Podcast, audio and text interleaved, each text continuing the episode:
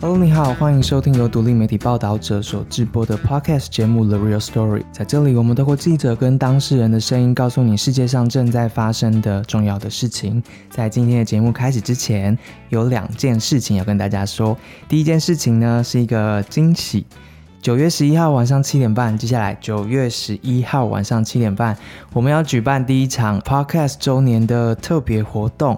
这一年发生了很多的事情，我们去到了很多的地方，收录下很多珍贵的音档跟对话。陆陆续续，很多听众告诉我们，这一些节目呢，在他们生活里面发生了一些特别的变化，或是帮他们记录下一些特别的片段。所以九月十一号晚上呢，Podcast 团队、报道者的创办人，还有总编辑跟记者们，想要邀请你，我们一起来上线聊聊，一起来群聚一下。这一年我们在台湾各地看见的那些风景，我们都要告诉你。然后还有。节目制作的幕后，我们踏入 podcast 之后遇见的酸甜苦辣、辛酸血泪等等，请大家一定要来看看其他耳机后面的听众，也听见一年之后我们一起走过的这一段路上面发生了什么样美好的事情。除了我们自己之外，我们也邀请了三位来宾，分别是阿豹、郑竹美跟达努巴克老师。这三位来宾其实就跟其他每一集的来宾一样。在节目里面，他们都用自己的生命故事，还有生活的分享，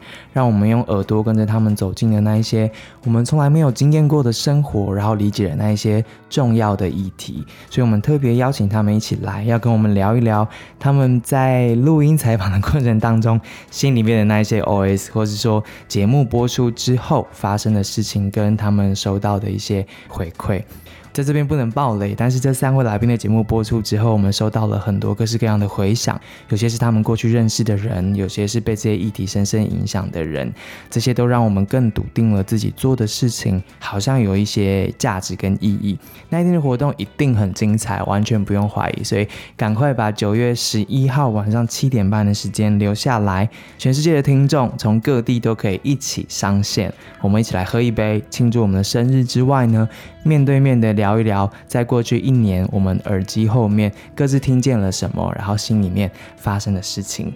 第二件事情是另外一个惊喜，就是接下来你即将听见的周年特辑。我们在 IG 上面让大家投票许愿，想要听听看谁来上我们的节目。我们遵守了承诺，最后呢，成功的邀请到大家许愿最多的就是台湾的运动选手，然后和他们的家人。出生台湾的他们在运动的路上是怎么样一步一步的往前走，走入了世界的最高殿堂。在他们身后的家人又是从身后怎么看他们的，或是提供什么样的协助？他们是怎么样度过那一些无人知晓的时刻的呢？接下来的访谈呢，会陆续让大家听见这些选手后面你可能没有听过的那一些心情跟故事，听见掌声跟激情之外，他们真正的想法。那接下来就是周年特辑的第一集，从在奥运场上宣告要退下选手身份的卢彦勋开始。这一次代表国家队出赛之前呢，其实卢彦勋经历了开刀然后停赛的过程。他怎么样再一次把自己准备好登上球场？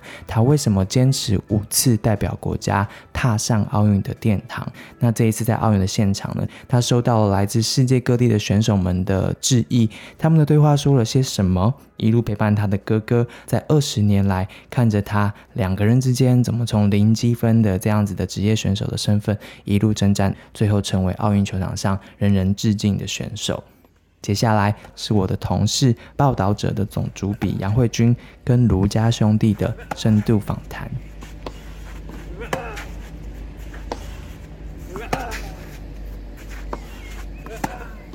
我是报道者的总主笔杨慧君。我想大家看到奥运的感动都是一样。这一届的奥运不只是让人就是无比的兴奋和骄傲的这个好成绩，其实我们看到了很多抱抱、亲亲、甜美的笑容的画面，大家都融化了，也改变了台湾就是看运动比赛的态度。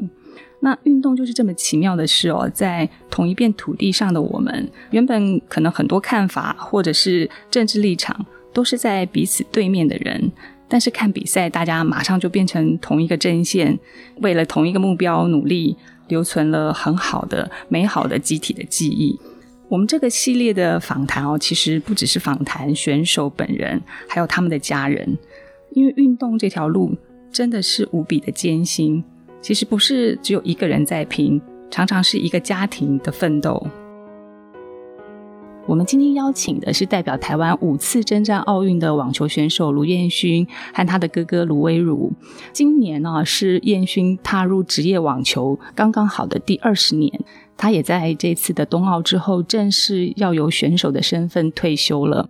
那彦勋是八岁就开始打网球。八岁的时候的彦勋，我有机会有采访到他，当时就看到他其实是一个蛮有潜力的选手啊，但是跟现在的个性其实差别蛮大的，因为他们一开始的网球路走得非常的艰辛，在台湾网球界也没有被看好，很多资源也不充分，然后当年决定要转入职业网球。去拼斗，很大的契机是因为来自他的父亲突然的生病过世。那兄弟两个其实是用非常决绝的态度，就是希望证明给别人看。不要被人家看不起，也达到父亲过世前的期待，就是说他能够闯进男子网球世界单打的前一百强的选手。二零零四年，卢彦勋就达成了这个目标。这个是台湾男子网球的第一人，他们写下了非常多的历史哦。卢彦勋生涯总共拿到了二十九座的 ATP 的挑战赛的单打冠军。二零零八年的北京奥运，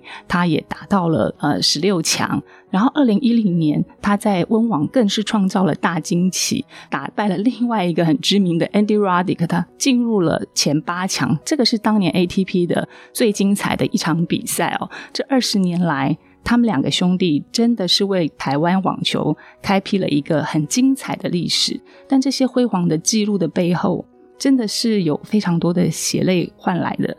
今天，我们就来听他们亲自和大家聊聊这二十年的网球路。Hello，大家好，我是卢彦勋。呃，大家好，我是罗威鲁。这一次的奥运我，真的留给大家非常多感动的时刻。但我觉得最感伤的一幕就是彦勋在第一轮就抽中了千王德国的名将萨沙啊，他最后拿到冠军了。所以我说你其实跟那个 Djokovic 一样，你输给同一个人而已。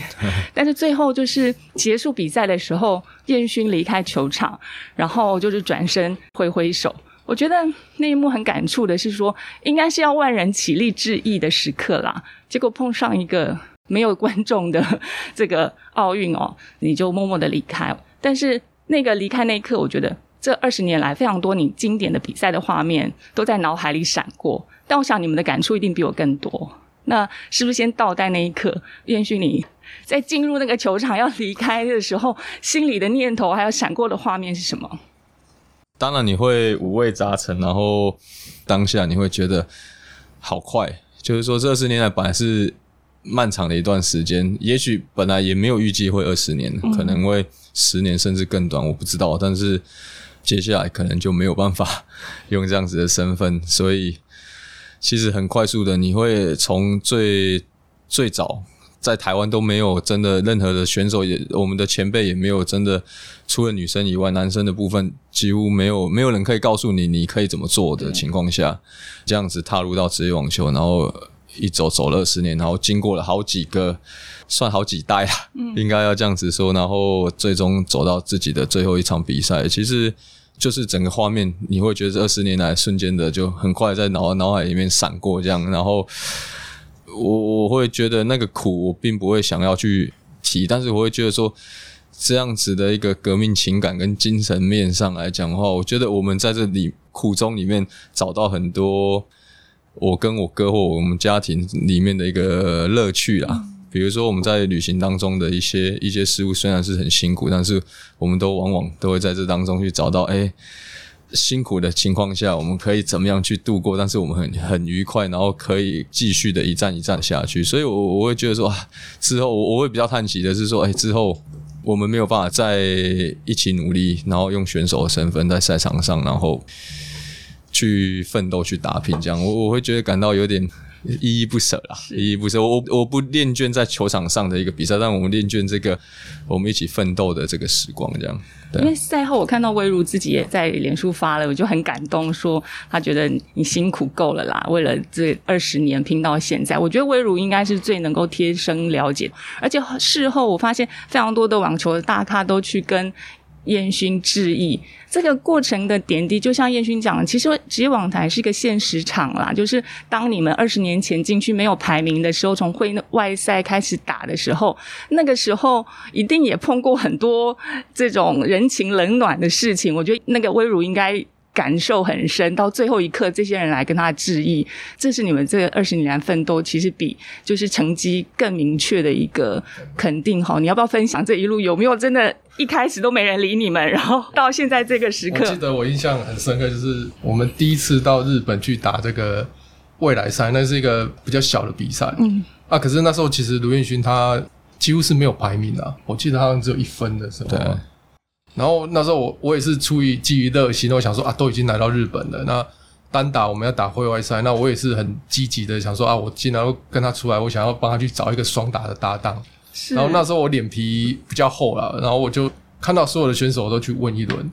对，那其实我印象很深刻，我就问到一个德国的选手，他叫我我们现在后来都变成好朋友，他叫 Frank。然后一开始他也不认识我，反正我就问他说：“哎，你有没有机会跟？”轮勋配一下双打，然后我知道他的背景大概就是美国 N C W A 刚毕业出来打，可他双打那时候排名大概也是六七百名。嗯，然后他就问我说：“哎，那你弟的这个排名是多少？”那我当然就说：“哎，双打跟那时候好像也没有没有，好像一千名左右吧。”然后他就说：“啊，I'm sorry，就是我觉得因为你弟的排名太低了，所以我现在可能没办法跟你配这样子。”然后就这样，他把我们拒绝了。然后那一次的比赛，就轮勋无缘故去配了一个。跟他一样也没有几乎没有排名的一个韩国选手，结果他竟然把这个 Frank 好像我记得是把他打败了还是怎样，然后他最后打到了四强，然后连续几战还好像在双打方面好像都有打赢这个拒绝我这个单打也有了，单打单打第一场就没有了，这是特别过瘾吧？对，然后后来到了第三站之后，他就跟我讲说，哎，那那个卢彦勋下一站我们要从日本要到，因为我们打三个礼拜要到。到香港去，然后说：“哎，那有没有机会我们再合作一下？” 对，那次我的感触真的很深深刻哦。然后这次奥运之后，包括好像 Jokovic 啊、Sasha 都有来跟你们致意，对不对？没有，其实应该应该是说，就是 Sasha 是之后后来比赛完之后，他才可能从他的媒体还是也许台湾的媒体这边得知到，就是我是最后一场比赛，所以他特地就是访问完之后，衣服也没有换就。跑到那个休息室来找我，那他一开始先遇到他嘛，然后他就说：“哎，你你弟在哪里？怎么样？”所以他就冲进来啊！我一开始也吓一跳，我想说他到底要干嘛？然后 后来他说：“话我真的不知道你你是最后一场。”他当然就很恭喜啦，就是说，当然不管怎么样。就是说，他觉得我我这十年来的一个成绩，还有在球场上的表现，他都给予最高的肯定，这样子，对啊，那就是他祝福我后续的一个计划跟人生的阶段都可以都可以顺利，这样，他就跟我就是击掌，然后拥抱一下，这样。那后来其他选手都知道，他们也都过来，就是就是啊，真的真的是这样，就觉得。可惜啦，他们就觉得哈，怎么那么早就 要？我就说我已经不早了。所以这真的是很大的肯定，对不对？从一开始没有人要跟你们搭档，然后我觉得燕勋一开始踏入网球前半期真的蛮坎坷的。刚刚微柔提到那个一分，我记得那个时候因为好像比赛之前受伤，然后后来一六年、一八年也有两次。一六年在澳网的时候，就是中断了连续三十次进入会内赛的这个记录嘛，哈。然后一八年就是我们采访你的那一次，就是说也又再动一次的手术。当时其实好像燕勋就有提到，就是为了希望为国家打这个奥运来调整。其实，在一般的职业选手常常代表国家，这个是不会是他们最优先的选项哈。可是其实燕勋很特别，就是说两次其实用身体的这个开刀，这个就是职业一个很大的赌注。没有，来做这件事。这有两个层面。当然，我们在网球上来讲，可能大家的印象都是哦，四大公开赛是最重要的、最高殿堂的一个比赛，可能跟奥运的一个连接上好像就没有这么的强烈。那因为对我来说，其实。我我我我从小，比如说看那时候，我有当过我们台湾世杯的球童啊。其实我小时候就对，哎，代表国家能够当国手是一个很大的憧憬。我都觉得那时候看到我们之前这些前辈，我能够代表国家打台湾世杯也好，不还是打亚运、打奥运，我都觉得哇，这是倍感光荣的一件事情。所以自己就会觉得说。真的，只要自己有机会的话，就是很想要能够披上国家队的战袍，然后能够代表国家去出赛。那当然，可能大家有一些印象说，哎，其实我们在前期的时候，在一些台维斯杯的一个代表上面有一些跟协会来讲有一些争议。那其实我的经纪人或我的团队，其实他们永远我们都希望能够代表国家来来出赛。那只是说在强调的是，我们并不是想要不打，还是罢赛，还是怎么样，而是说我们希望说我们运动员要得到一定的尊重。那不是从金钱或者是从这，而是你你的一个照顾待遇上面，你你要你要让选手觉得说，哎，我今天代表这个国家是是倍感光荣。所以在前期的时候，我们有一些 argument 在这，所以可能大家有点印象。那在我们心里面，其实我们都不排除不排斥代表国家的参赛。所以其实很多次，像比如说一六年、一八年的时候，我们在那当下其实都。有点挣扎啦，因为一六年的时候是我第一次，真的是第一次进到手术房去处理伤势，所以虽然是小手术，但是你你自己也是会担心害怕，说会不会没有办法回到巅峰还是什么？但是后来想想说，哎，除了自己职业赛以外，奥运这个代表国家的重要的赛事，我们不能够说奋力一搏，但是我们要采取最最有效，但是我们能够。保证参与的一个机会，所以那时候才多多少少放弃掉自己的一些职业赛，马上就动手术来去来去保留自己能够呃替国家然后打奥运会的一个资格。那其实第二次来讲的话，其实就比较复杂一些，因为这个伤势的一个严重性跟那个，其实自己也都知道说，就算是这样子，你我也不代表我能够真的再回到球场上，因为。也许在复健的过程，或者是说在这整个长时间的等待，其实身体的一些变化跟 跟状况都没有办法这么容易的去控制它的时候，其实我我都不敢想象说我在两年后开完刀后的两年能够怎么样。但是其实啊，还是一样，就是说为了代表国家，我们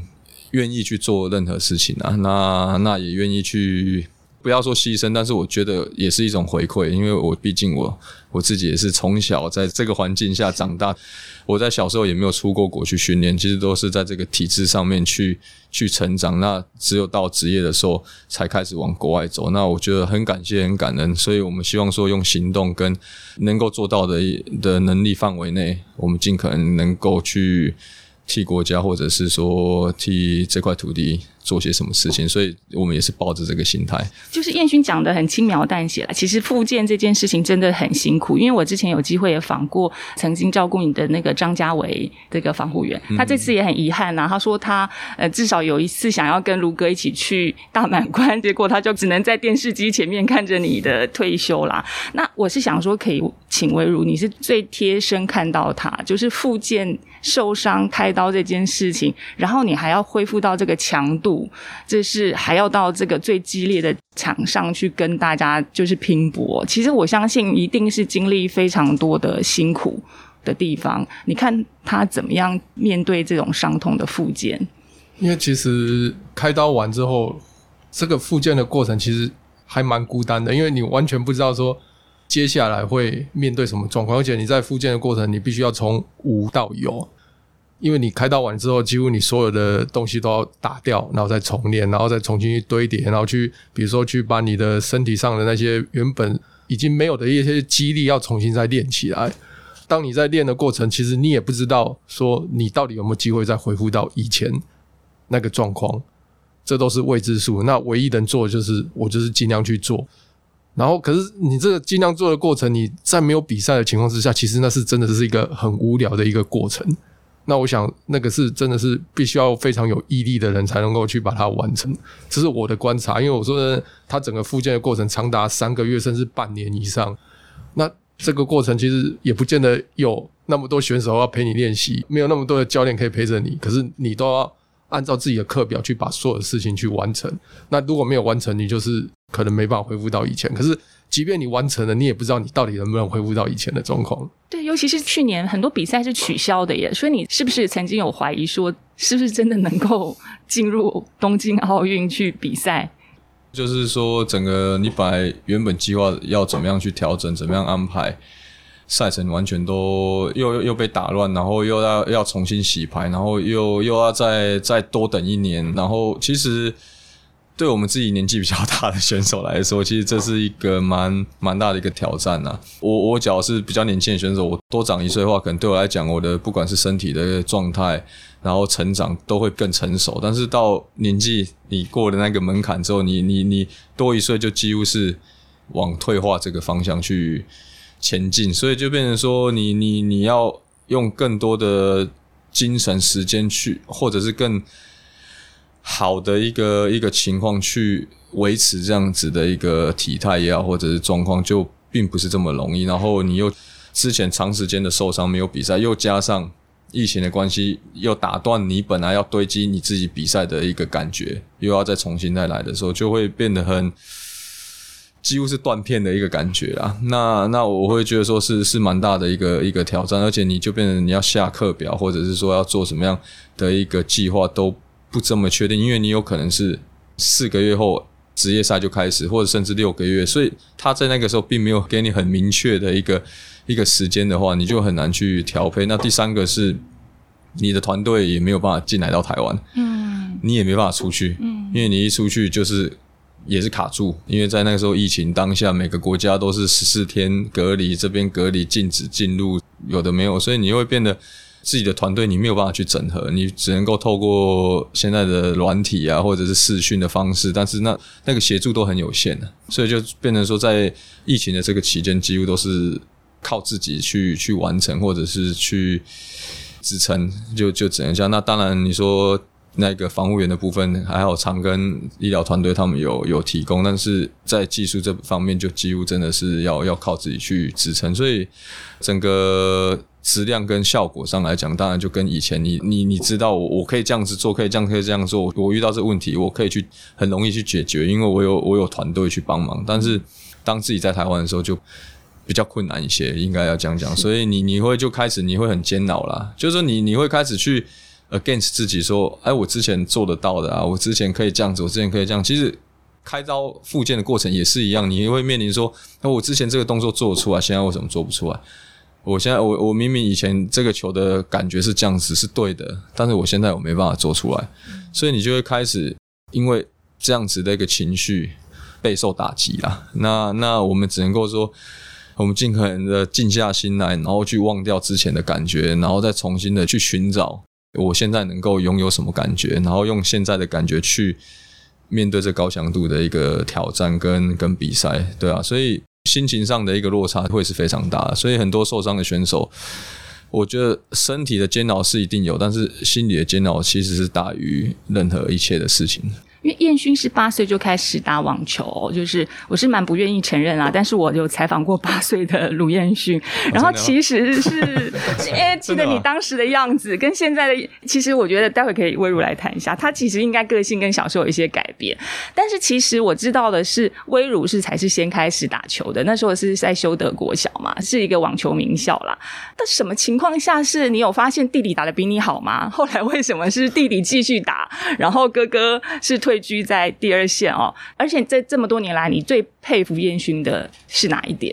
其实先说到第一个问题，小时候，小时候，对，应该是我先打没有错了，只是说，因为其实我们那个年代，其实大部分传统的家里，大家都会认为说，当运动员其实没什么出路，还是希望我们去读书这样子。因为我是家里的老大嘛，所以我爸妈那时候就把我推上去读书。当然，我自己也是觉得我应该要去读书了，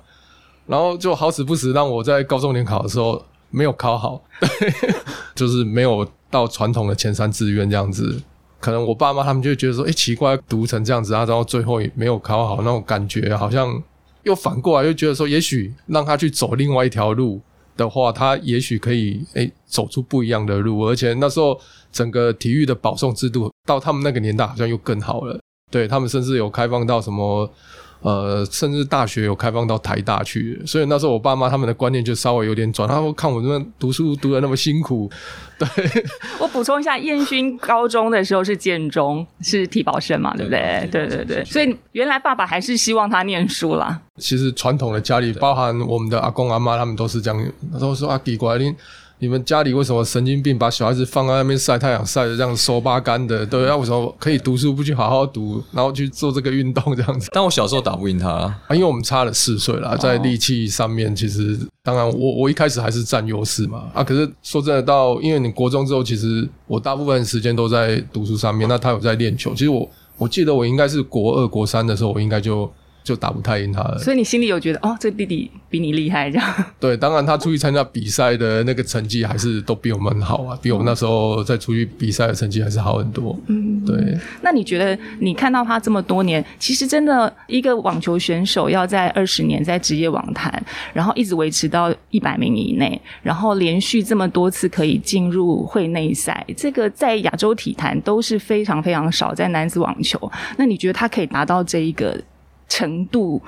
你觉得他个人最大的特质会是什么？我是觉得他就是他什么东西都追求完美，而且非常自律。他以前练球常常会发脾气，他发脾气的原因是，比如说十颗球，他就是要求自己十颗都要做到最好。他可以为了那一颗做不好发脾气发一整天，然后就一直要训练，就要做到十全十美。可是就一般的选手在练球，他也许哎。有七颗打得不错，教练就说：“哎，你打不错。”他就发，他就可能就离开了。可是他是刚好是在个性上可能是比较追求完美、比较钻牛角尖的那一个。那自律，我所谓的自律就是说，他知道他要走这条路是很辛苦的，而且我们的资源很少。我们不像说在国外，也许很多教练可以几乎是每天跟着，尤其在我们初期，我们是几乎是没有教练。那他的自律是他只要去到国外，看到任何新的，比如说训练方式。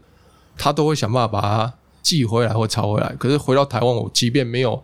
这些教练在督促他，他自己都会照着那些东西去把它一直做，一直做。像是什么啊？其实像我们初期有一些训练，其实我们都没看过，包含比如说脚步的训练、体能的训练。因为我们初期说真的，我们台湾没有所谓的真的什么体能训练师。对我们所谓的体能，就觉得说啊，像以前一样，就是跑步什么慢跑。马拉松就跑久一点，然后浮力挺身多做一点，做到自己都受伤了。有些我们都不知道，可是到国外之后才发现说，他会针对很多地方不同的肌群，可能做某些东西都有它特别的功用。对，那国外的教练他他也会解释给你听。那当他知道这些东西，他其实都很兴奋，所以他就会不断的做笔记。其实现在的资源跟跟我们二十年前真的资讯的传播也不同，我们以前也没有网络，也没有什么，所以。所有的东西都是我们相信教练嘛，学校教练讲什么就是什么。那只要学校的教练没有跟你说这些，你也永远不知道。所以对我来说，我唯一能够获取的就是，只要有机会到国外去，比如说我们青少年 ITF 在把我们就是送到国外去比赛的时候，我我都会躲在那个健身房啊，或者是躲在别人的球场，哎，去看他们到底在做什么。那你就会去想。那你脚真的不懂了，我就把它抄回来，或者是 copy 回来，然后就跟那时候联谊会连老师去讨论说啊，为什么他们要做这样子的训练？那我们就开始去揣摩说为什么？因为以前也没有真的教练说，哎，你一定要固定的每一天一到几要到健身房呀，然后哪几天要做什么要做什么，都是想到哎，今天我们做这个啊，今天我们这样子啊，我们今天二回旋，但是问题是目的什么？其实，在二十年前根本就。很不清楚。那你慢慢走进到职业的时候，当然到了大学，学校老师会给你教一些概念，慢慢的，但是还是一样，就是说你的进程是还是很很缓慢的。那对我来说，我我只是一直在追寻说，怎么样可以让我自己进步。我会很渴望啊，就是很渴望说，希望有什么新的突破、新的方式，让我自己再更上一一层楼。那我我不害怕，或者是我不我不排斥，我今天。站在球场上十个小时，或者是九个小时，或者吧，只要能够让我能够提升或进步的话，让我能够突破，我都愿意。所以那个时候就是你你笔记啊会抄回来，然后跟法炼钢的。那时候是大致上是这样子，对。其实燕勋真的是一个非常用头脑的人，因为我有呃多年前有一次有机会也是采访燕勋，在讲他怎么学习英文的这个过程，我当时就印象非常深刻。呃，燕勋是很小的时候，好像国中的时候第一次到欧洲去，因为有比赛送到那边去，那时候是英文都看不懂。我记得他说他点菜单他没有办法看得懂，每一次只好乱点，然后后来就哭着打电话给。妈妈说她想要吃饭，但每一次都点到面。然后后来就是学英文的这个过程，他跟我分享的一个心得，我就觉得燕勋会到今天有这样的职业的风范哦，就是不只是技术上面，还有态度上面。我记得你那时候说，因为你。特别喜欢看赛后的记者会。去听这些知名的选手，已经是世界排名很前面的选手，他们怎么回答问题，就是同时学习英文，也同时学习应对。因为在那个时候，只是想说，只要真的要了解语言这个部分，还是得要找自己喜欢的。那对我来说，我觉得像刚刚讲的，说听赛后访问啊，或怎么样，其实有让我有这个想法跟习惯，或者是说这概念。其实我们那时候在一个训练营，小时候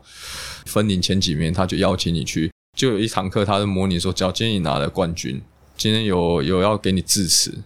你该怎么说？我对那一段就印象真的很深，因为我小时候其实是蛮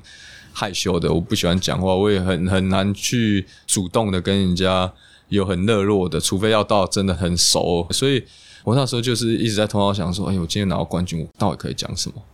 那其实台湾的青少年的比赛，他不会给你讲，所以你也没有太多机会讲。但是我觉得，哎，那。真的，我我有一天可以这样的话，那我到底要该怎么讲？所以我就会去试着去听，然后去看他们面对这个。题目或者他们要怎么回答，一举两得去学啦，对啊。不过现在好像也是建立了，现在年轻世代其实越来越强化这种，因为你要跟国际交流，你进去国际比赛，你的语言还是很重要。这一次的羽球的林洋配的两位也是英文受访，然后那威如你自己也是一定是帮他处理非常多场外的事务哈接洽。你自己觉得呢？就是台湾选手在面对国际的这个部分，有时候你包括借用场地啊等等的这些，其实要出去变成。一个职业团队真的具备的能力要其实他是他是真的有很多面向。我是觉得这二十年来，我负责比较多的，当然一定不是在他的技术方面。那我我是比较偏后勤方面，尽量把他的一些生活或者是说他的行程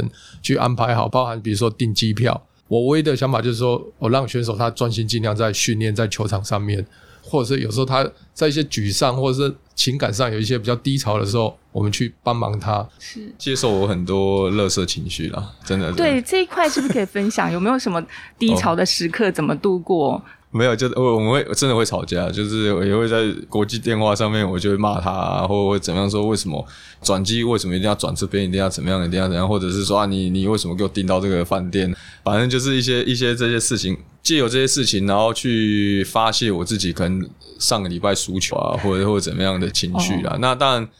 他真的对我很好，他在当下他就是他知道我在发泄，所以他也是就是听听就就那个，但是他厉害的是，他也会找。对的时间点去去把我导正啊，他会找一个比较恰当的时机，然后进来给我当头棒喝一下，或者有时候就比较安慰的一个一些一些言语来安慰我这样子。然后其实后来自己情绪稳定下来之后，听到这些话的时候，其实自己就很快就会醒来。就是说，有时候会跟他抱怨说，为什么台湾的球场这么烂？看到台湾球场，我真的就不想练习。国外球场，你看人家就是做这么的舒服啊，然后什么什么，为什么？然后台湾球场就是这样，这么你就看着就觉得心情就很浮躁，这样我真的就我就碎碎念碎碎念，然后他就听得很不高兴，他就说：“啊，你不要这边碎碎念，你要么就不要练回家，没有人叫你一定要在这边，那要么就嘴巴闭起来就乖乖的练，不然到底要怎样？我们都已经十年来长期都一直这样子走过来，你到底要怎么样？”不然你有本事你自己盖一个球场。哥哥有这个功能可以做这样刹车的功能。对啊，然后后来他他妈妈当然心里还是很不甘愿嘛，但是问题哎，对啊，也是啊，讲逻辑上来讲，对啊，你在那边睡睡，你到底有什么用？你还是得要练习。对我来讲，我也不可能球拍收了回家，我我觉得过意不去，因为我对我自己，我就觉得，假如这样子做的话，我就是我就是犯罪，我就是罪恶感，所以我自己的个性我也知道。所以后来我就好吧，就选择，呃，就是默默的练，默默的就练，就是常常会有这些互动，但是就是真的有有差了。假如是外人的话，就是说外者来帮忙的话，我就以这样子的一些冲突上来讲，我们可能早就不可能再继续的合作下去。当然，就是真的有兄弟这个的关系，所以让我们的感情跟想法还有连接上都非常的强。就算我们有一些。呃，想法上的分歧，还是说争执，甚至这些乱七八糟的事情发生，最后其实我们还是兄弟，就是兄弟嘛。我们还是还是很很很强烈，就是巩固这个关系上的情感。所以，所以我觉得这才是这二十年来，虽然说我们赢球、输球还是怎样，这当然这不是说我们想要再再发生，但是就是因为我们一起革命，一起一起去打拼，才会有这些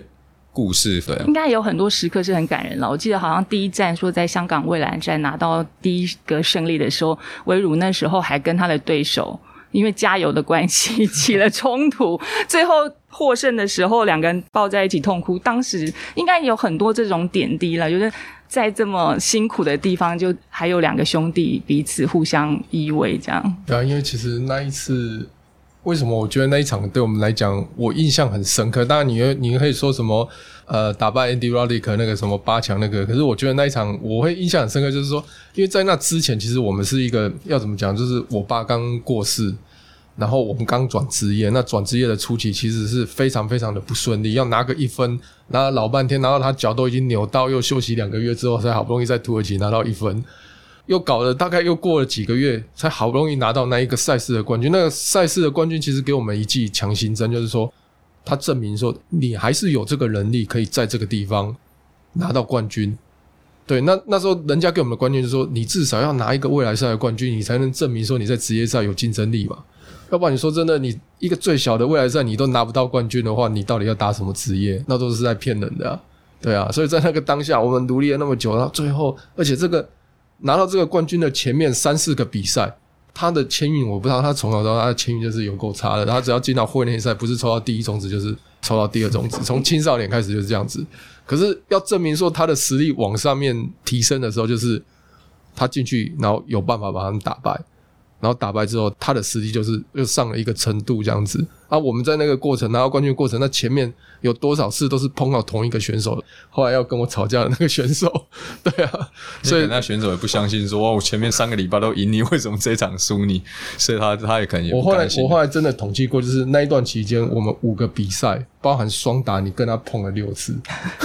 对对，然后最后一次终于，而且是在主要是在单打赢他。我记得是在落后的情况之下，然后后面被他逆转，然后之后他就一路打到冠军这样子。对，所以那一场比赛反而是你觉得印象非常深刻、非常重要。实在是没有，就是可能 大家也不看好啦。就是说，其实我们当初在走这这条路的时候，家里发生的事情，然后其实。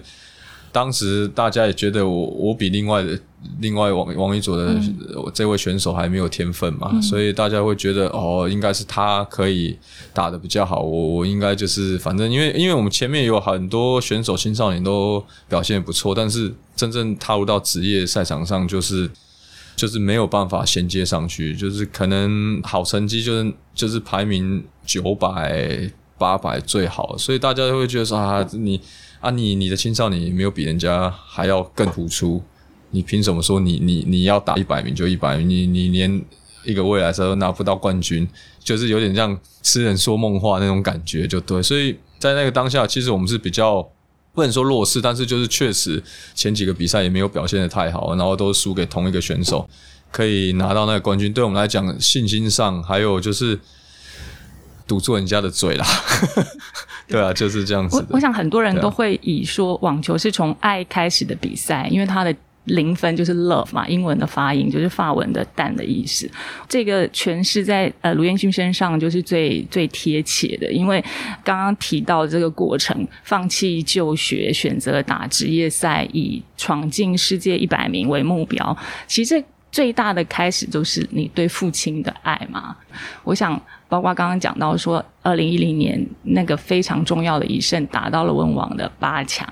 就是打败了 Andy Roddick，你就手向上指上天，这很多都是对父亲的纪念。所以我觉得燕勋还是这个爱这么强大，让你可以抵挡很多人的不看好，然后这中间有这么多辛苦的事情要克服，然后你走了二十年。其实我觉得，对啊，我我觉觉得这二十年。我可以宁可都不要，还有还是比较希望，就是爸爸可以在我们身边，对吧？威入其实这么多年来，就像大 AT 爸爸的的职务啦，就是为什么爸爸会对兄弟两个的影响这么大？嗯，其实应该是说，爸爸对我们的一个呃期许，然后再加上外面。对我们不看好的情况之下，其实我觉得因为这样多重的因素之下，让我们全家其实都团聚在一起，就包含我妈妈。其实，在初期，我妈妈也是一个很重要的角色。讲白，我们就是想要为自己争一口气，让我们爸爸看到，也让外面人看到，说我们不是这么轻易可以被击败的。因为在那个当下，真的我们面临太多的压力。现在回想起来，就是那一段虽然是最苦，可是我觉得那个应该是我们在整个过程里面最最值得去回味的一段。你有提到说，其实奥运走完，你觉得应该爸爸也会为你骄傲了。希望他可以这样想，我也我也相信他会这样想的，对啊。但是我觉得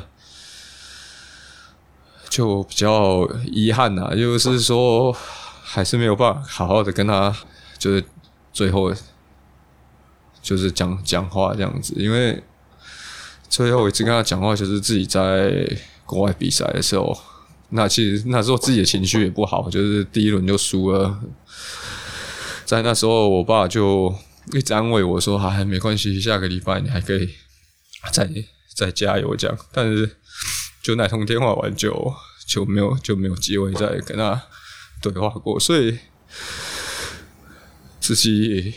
自己就觉得很很遗憾，对啊。但我觉得还还好，我做到我自己就是当初的承诺，或者是揣测爸爸希望我们做到的事情。那那我觉得其实也够了。我觉得可能大家还可以还可以对我的成绩或对我的的的网球生涯也可以吹毛求疵，我觉得我都接受，因为。毕竟我我我我也不是什么圣人还是怎么样，我只为了我自己的理想，为我自己的目标去去去奋战。有些人说，对你你也拿没有现阶段也没有拿到 ATP 的冠军，你也没有怎么样啊，你你打赢 Rodic，也许是运运气好，或者是怎么样。我我觉得我我都无所谓。我觉得对我来说，我只对我自己负责任，那对我自己目标负责任，对我支持我的人负责任。那其实。当然，我跟很多选手都没有没有得比他们的成就还是什么，但是我觉得在我自己心里的成就，我觉得我已经是最好，而且我也尽力。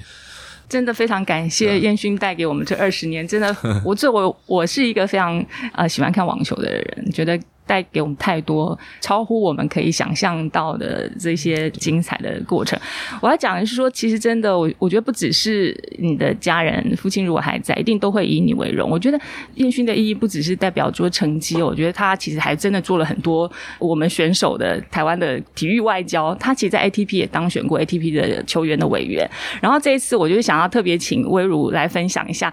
在奥运会之外交换了这么多各国的聘的这个纪念章，哇，这个很有趣，而且让我们知道说原来有这么多地方，而且这个过程很好玩。就是说，如果不是因为他累积这些过程的实力，有些选手的国家那个你是换不到的。应该应该是这样讲的，因为一开始一开始他在跟我说要换聘的时候，我只是在想说怎么，每次都无聊，那么这边换这些东西。可是后来到有一天我进啊，应该是第一天我把聘带到球场的时候。然后竟然就有一个荷兰的教练走过来跟我说：“哎，要不要换聘？” 然后就这样子，哎，我觉得这个好像还蛮有趣，所以在那个当下，我就跟他讲说：“哎，这这是你最后一次打这个奥运了，我应该要想办法，至少帮你把那个男子选手的所有的参赛国家的聘，我都帮你收集齐，这样子。”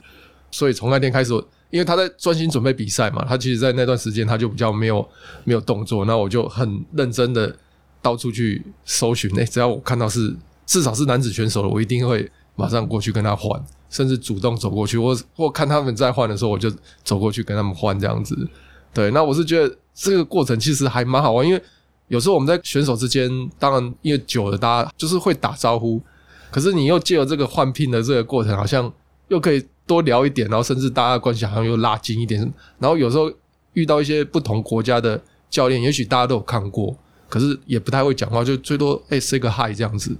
可是因为这样换拼的过程，我们也可以过去哎，大家可以聊聊天啊，甚至在那边讲评一下，说哎你的聘怎么样啊？你觉得最难得、最难换到的是哪一个？最难换到哦。就是最难换到，就是有选手根本就不在乎的那个是最难换到，因为他不会带。然后你问他，他就说我就没有，你要我怎么样？乌兹别克，乌兹像乌兹别克就这样，我们很熟啊。但是他就说我就真的没有，没有，我没有，我没有拿到啊，什么什么，所以你就几乎是没有没有什么机会。那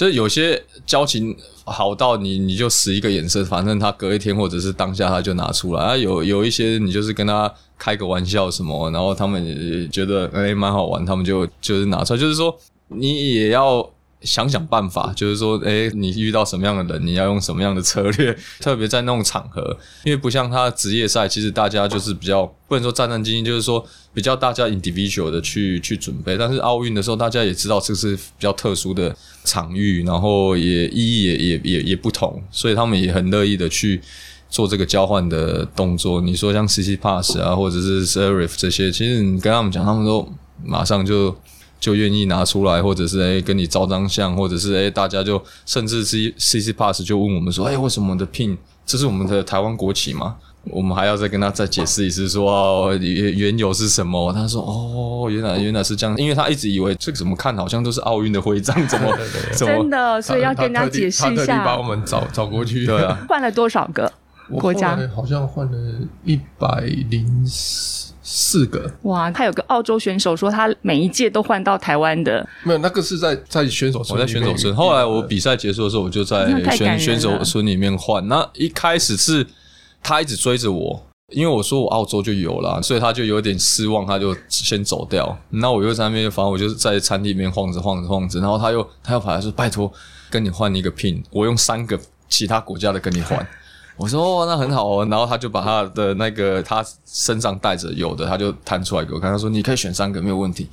然后我就说好吧，那我就拿一个台湾的给他。然后后来他才跟我讲说，因为我从你们第一届的有聘的时候就有你们的聘到现在。他好像是澳洲队的一个工作人员，他就说啊，你你现在在选手村没有事，你就赶快去哦，去去跟其他国家换。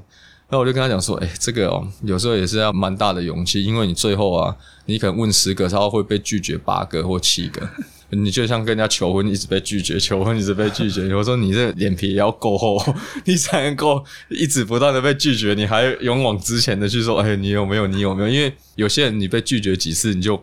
有点缩手了，这样子，对吧？所以那几天就是我，我就是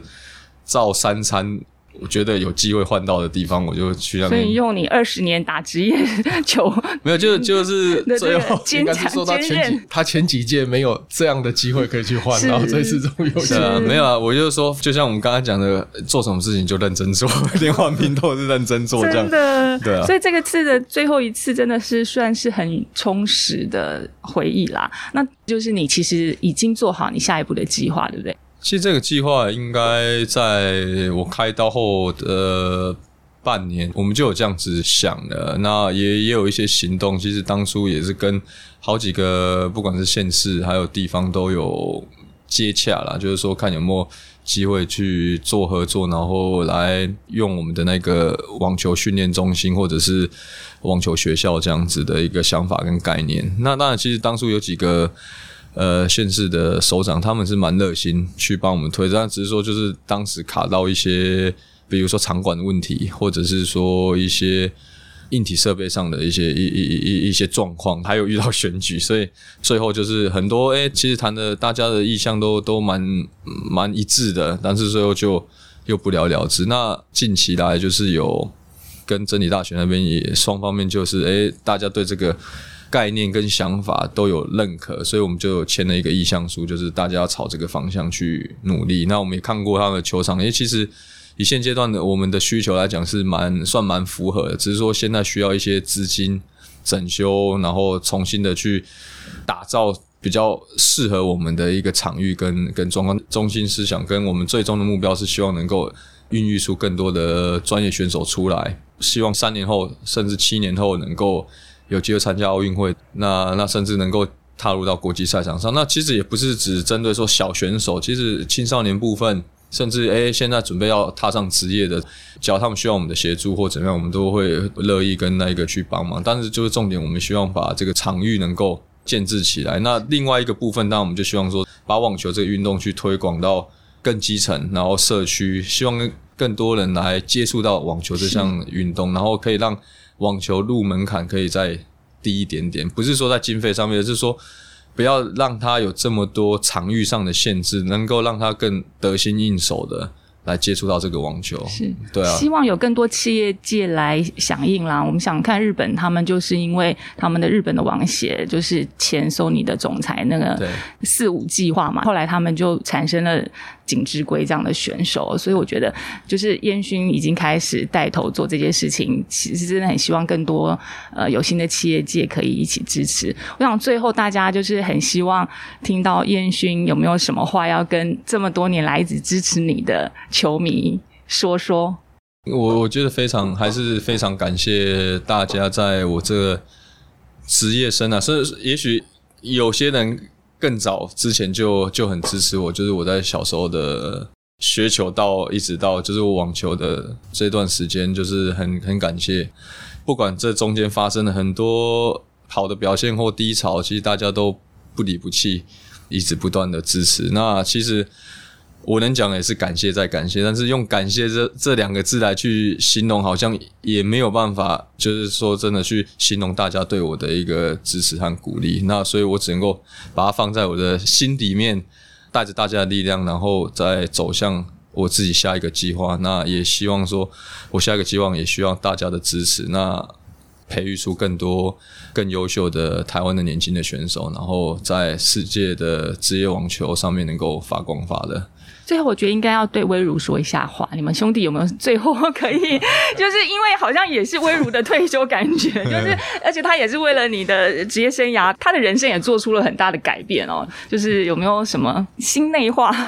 就是永远的兄弟啊，跟永远的永远的那个人生搭档吧。因为我我觉得我们像打双打了，我在场上打，他在场后帮我 cover 这样子去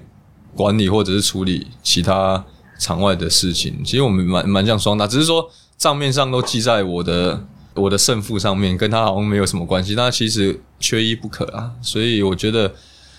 对？很感谢他。那我我我觉得我们接下来的的目标也是他想要达成的目标。他也一直在在想说，我们接下来要怎么样，然后去培育出更多选手，然后让更多人来参与网球运动。其实他他也他也下了很大的功夫，所以。我觉得这是我们两个另外一个章节要去打拼的部分，所以我们还没有结束了，还没还没有结束，所以